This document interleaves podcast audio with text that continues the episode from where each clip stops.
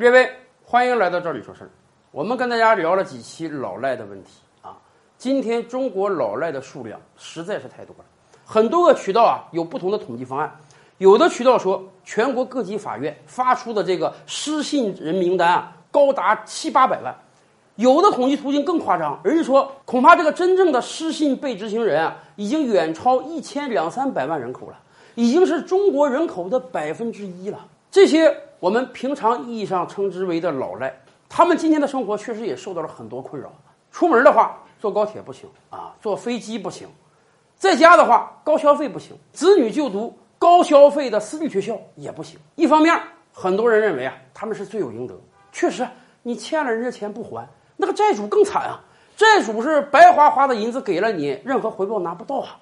可是另一方面，确实也有很多人啊，为这些老赖叫屈。有的人就说，他的朋友为什么成为老赖？因为他的朋友出来创业，创业嘛，年轻人创业哪有那么多钱啊？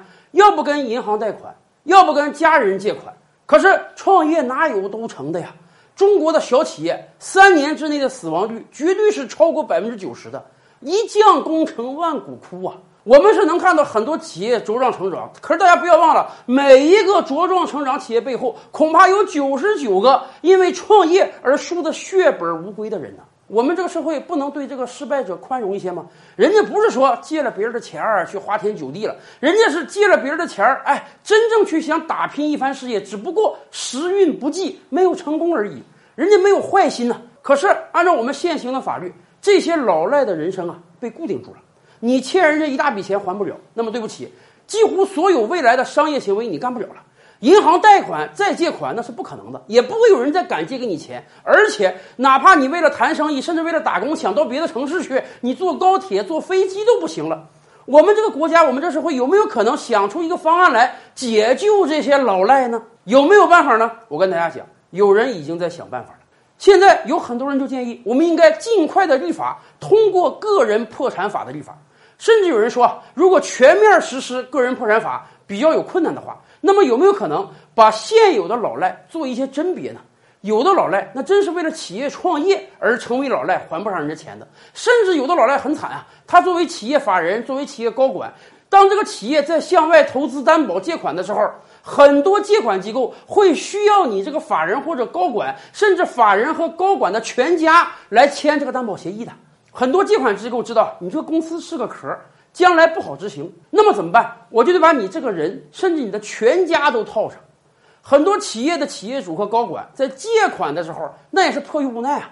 人家让我签担保，我不签担保，这款我就借不来。那怎么办？为了救企业，我就得签这个担保。结果最后企业还不上钱，他自己、他的所有家人都成为老赖。有人就建议，有没有可能先解救这一部分人，先让这一部分人成为个人破产者？什么叫个人破产者？我们以前也跟大家聊过，企业嘛，你经营不善，你可以破产，然后资不抵债；个人也可以进行破产。在我国香港地区，破产法就已经实行很多年了。到今天为止啊，每年都有将近一万个左右的香港人申请个人破产。什么叫个人破产？就是说我欠了别人很多钱，我目前的所有财产清点之后，根本还不上别人的钱。而且在未来一段时间，我也不大可能突然发个大财把人家钱还掉。那么怎么办？我就向法院申请把我个人破产。在个人破产的未来四年内，我每年不管干什么工作，挣的所有钱都上交给法院，每年就留下很少很少的啊，仅够我自己生活的就行。我就相当于坐了四年的破产牢。做了四年破产牢之后，我个人的所有财产也都用于还款了，我没有任何隐匿个人财产的情况。那么法院就判你以前的所有债务一笔勾销了，因为经历这四年，你也确实证明了你没有能力再挣出钱来还人家的钱了。而作为一个自然人，我们又不可能因为你欠钱不还就把你扔到大狱中去，那个不人道。所以用四年的痛苦的破产生活，让你重换一个人生。咱们这么说吧，个人破产是给这一千多万老赖重生的机会啊。想想也是啊，如果一个人啊真的欠了很多很多外债，终他这一生未来的余生，他挣多少钱也还不上，那么与其让他在未来几十年的人生中成为老赖，还不如再给他一个机会。那么这样的破产法有没有可能在不久的将来实现呢？